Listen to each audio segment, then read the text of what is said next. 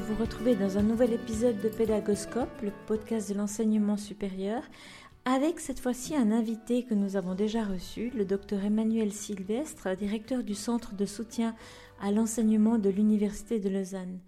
Emmanuel va nous parler aujourd'hui du COIL, de la stratégie du COIL. Bienvenue dans cet épisode.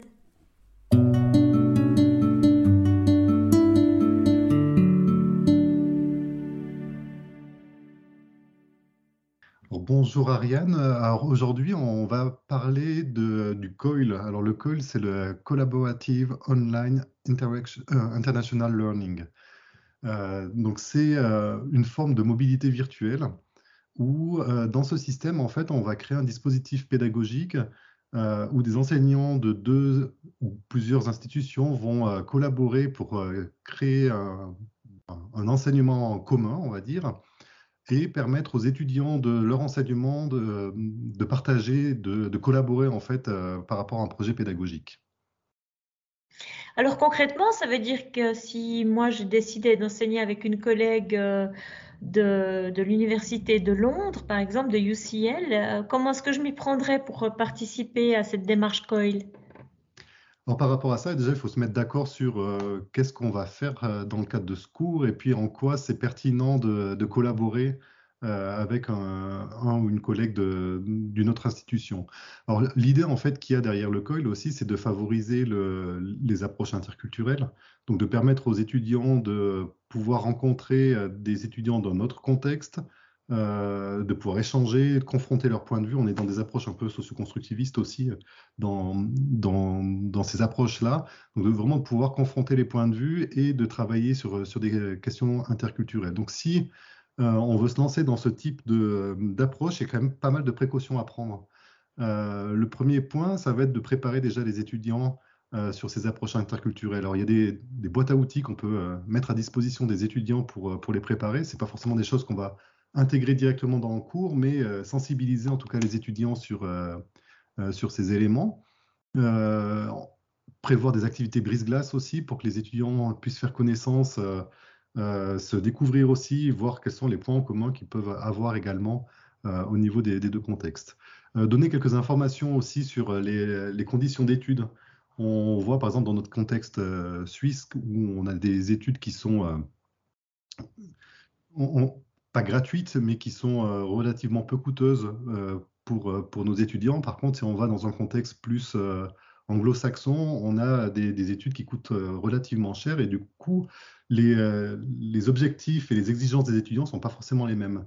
Et donc, dans la, collaboration entre étudiants, c'est important aussi de pouvoir clarifier en fait ces éléments-là pour qu'ils comprennent en fait dans quel contexte ils se trouvent. potentiellement, de les informer aussi sur quelques codes culturels euh, des deux contextes aussi. Est-ce qu'il y a des choses qu'il ne faut pas aborder ou aborder différemment? Euh, Comment on questionne les, étudiants? Est-ce que c'est facile de prendre rendez-vous avec eux en dehors des, heures de cours? Euh, Donc voilà, toutes ces questions qu'on va pouvoir traiter. Donc ça, c'est vraiment dans la phase de préparation des, étudiants. Un deuxième point, si on veut le mettre en œuvre aussi, ça va quand même nécessiter une, certaine maîtrise des outils numériques. euh, pour enseigner. Alors c'est vrai que depuis euh, cette période euh, Covid qu'on a vécue, on a quasiment toutes nos institutions ont développé des systèmes pour communiquer à distance avec des systèmes de visioconférence, des, les plateformes pédagogiques, donc les fameux LMS de type Moodle ou, autres sont développés aussi. Donc il va falloir maîtriser en fait ces, outils-là pour pouvoir partager du contenu aussi à nos étudiants. Mais ça veut dire aussi se mettre d'accord sur le type de plateforme qu'on va utiliser, parce que potentiellement, les collègues de l'autre institution vont pas utiliser euh, Moodle, vont pas utiliser Zoom, vont pas utiliser Teams. Et du coup, s'ils n'utilisent pas ces plateformes, il va falloir faire un choix. Et donc, si on fait ce choix, est-ce que notre institution, elle est prête aussi à, donner les accès à, nos étudiants, par exemple?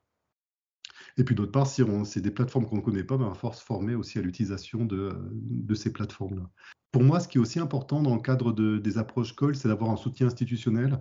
Ce n'est pas quelque chose qu'on peut faire euh, de manière complètement isolée. C'est important de pouvoir communiquer avec son institution euh, et de, euh, notamment par rapport aux aspects réglementaires aussi. Est-ce que j'ai la possibilité de modifier mon cours facilement? Est-ce qu'il est annoncé à l'avance?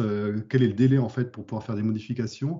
Est-ce qu'il y a des enjeux particuliers par rapport aux, conditions d'évaluation? Si les étudiants collaborent à distance sur un projet qu'ils vont rendre, ils vont être évalués chacun dans leur contexte institutionnel mais est-ce que potentiellement ça pourrait poser problème si euh, la collaboration entre les étudiants se, passait mal et euh, pouvait mettre en cause en fait le, rendu de travail de, l'étudiant au sein de notre institution? Donc ça, c'est de s'assurer de ce, soutien institutionnel, c'est vraiment important. Et puis après, c'est de clarifier aussi avec euh, le, collègue de l'autre institution ce qui va être réalisé ensemble, parce que lorsqu'on fait, on bascule son enseignement dans une modalité euh, où on utilise une approche COIL, c'est pas forcément tout l'enseignement, c'est pas forcément tout le cours qui va basculer dans cette approche, mais ça peut être une partie du cours. Euh, et dans ce cas-là, ça va être de clarifier comment on prépare nos étudiants chacun de notre côté avant la, phase de, rencontre et euh, est-ce que mon collègue enseignant va animer certaines séances de cours avec une présentation de contenu Est-ce que moi je vais faire aussi cette animation de l'autre côté Et puis, que devront faire les étudiants dans, ce cadre-là. Alors moi, ça, m'intéresse beaucoup ce que tu expliques, euh, Emmanuel, ici, dans la mesure où je pense que j'ai pratiqué du COIL au début de ma carrière euh, à la Haute École d'ingénierie et de gestion du canton de Vaud, puisque j'avais organisé un système où mes étudiants en langue anglaise eh bien, avaient un partenaire à l'université de Purdue et ils avaient signé de part et d'autre des contrats. Ils devaient s'envoyer un email par semaine pour euh, pour expliquer euh, différents aspects de leur euh, expérience d'apprenant, d'étudiant, la vie culturelle en Suisse ou aux États-Unis. Et ça a très très bien fonctionné au début. Et puis il y a eu comme ça euh, une perte d'intérêt au fur et à mesure probablement dû à un décalage entre les compétences linguistiques euh, des étudiants américains qui étaient évidemment à l'aise dans leur langue maternelle, contrairement aux étudiants euh, de, du canton de Vaud qui, eux, étaient en train d'apprendre, ils pratiquaient la langue.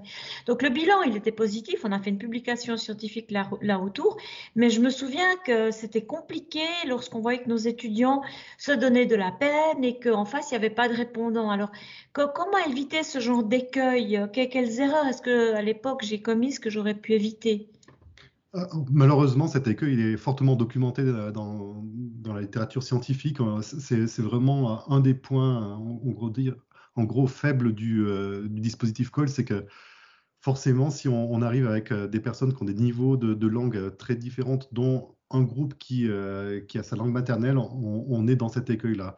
Un des écueils qu'on peut éviter, c'est de travailler dans, un, dans une langue où euh, c'est pas la langue maternelle en fait du public.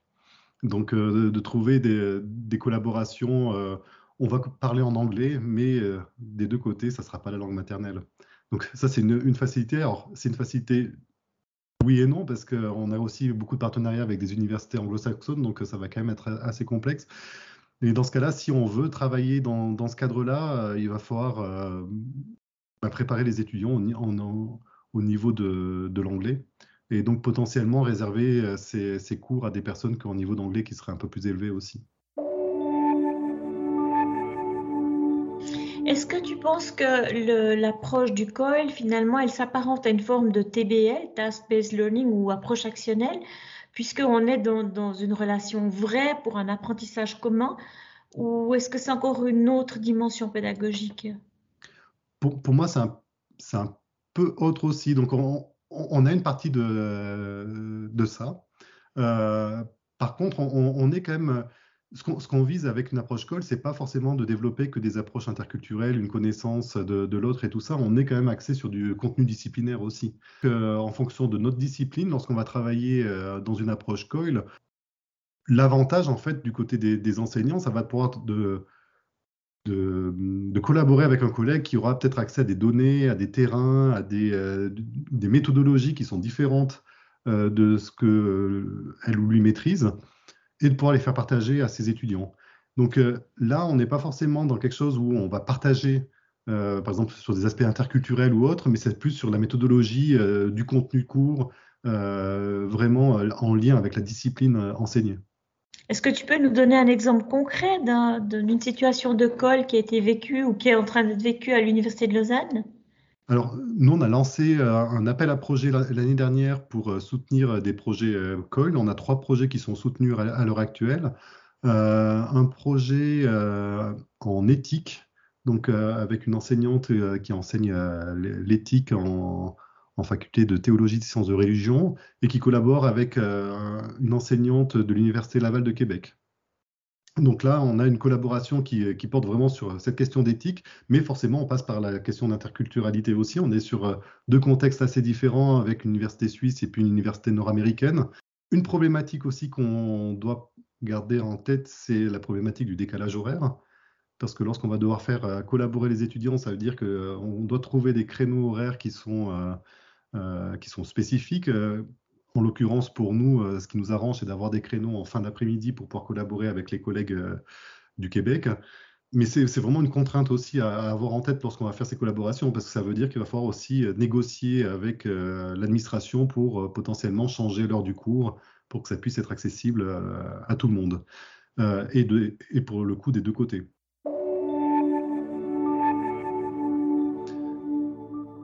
Un autre problème, ou peut-être une limite qu'on a rencontré aussi, c'est le calendrier académique des institutions. On n'est pas sur des, euh, calendriers académiques qui sont similaires.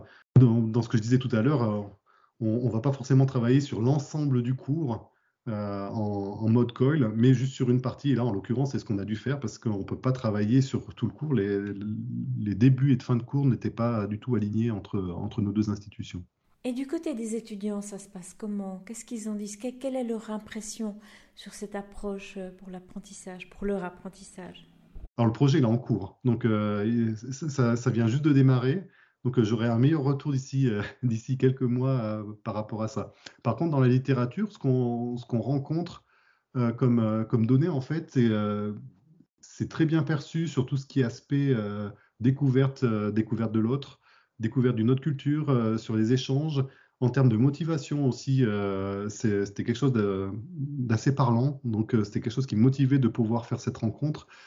c'était aussi une possibilité de rencontrer un autre contexte d'enseignement et potentiellement de pouvoir après s'orienter vers une, mobilité réelle. ça permet de tester une mobilité euh, sans prendre trop de risques. Et puis, euh, si ça, si ça intéresse les, étudiants, de pouvoir euh, formaliser en fait cette mobilité. C'est clair qu'on reste sur de la mobilité virtuelle aussi. C'est quand même une limite. Également, ce qu'on va pouvoir faire, c'est on va proposer aux étudiants de vivre une expérience d'internationalisation à domicile, mais ça n'a rien à voir avec un séjour à l'étranger. C'est clair que, par exemple, ce qu'on peut vivre en séjour à l'étranger, tu parlais tout à l'heure de, la maîtrise de la langue ça va être assez, assez réduit ici. On n'est pas dans l'immersion. On est dans un contexte très spécifique. On va pouvoir échanger avec l'autre, mais ça va rester des échanges qui sont liés au cours, à un vocabulaire spécifique aussi. Et on va perdre en fait euh, pas mal d'informations. Donc ça remplace vraiment en rien une, une expérience euh, à l'international. Alors le mot de la fin, Emmanuel? Bah, Pour moi, le mot de la fin, c'est euh, une expérience que je conseille si, euh, dans le cadre de, votre enseignement, euh, les objectifs d'apprentissage sont en lien avec euh, de l'interculturalité, la confrontation de points de vue assez, assez fort, pour moi, c'est quelque chose d'intéressant à mettre en place. C'est pas quelque chose qu'on met en place dans tous les enseignements, ça n'a pas forcément de sens de le faire. Il faut vraiment que c'est un sens au niveau de ce qu'on vise en termes d'apprentissage.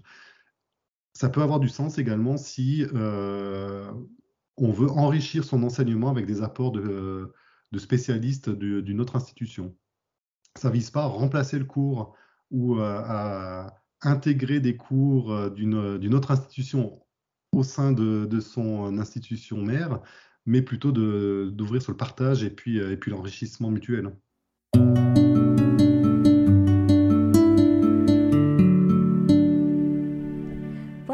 C'est fini. Vous retrouverez toutes les informations au sujet du COIL et les mentions qui ont été faites par Emmanuel Sylvestre dans cet épisode sur la page du site internet pédagoscope.ch. À bientôt!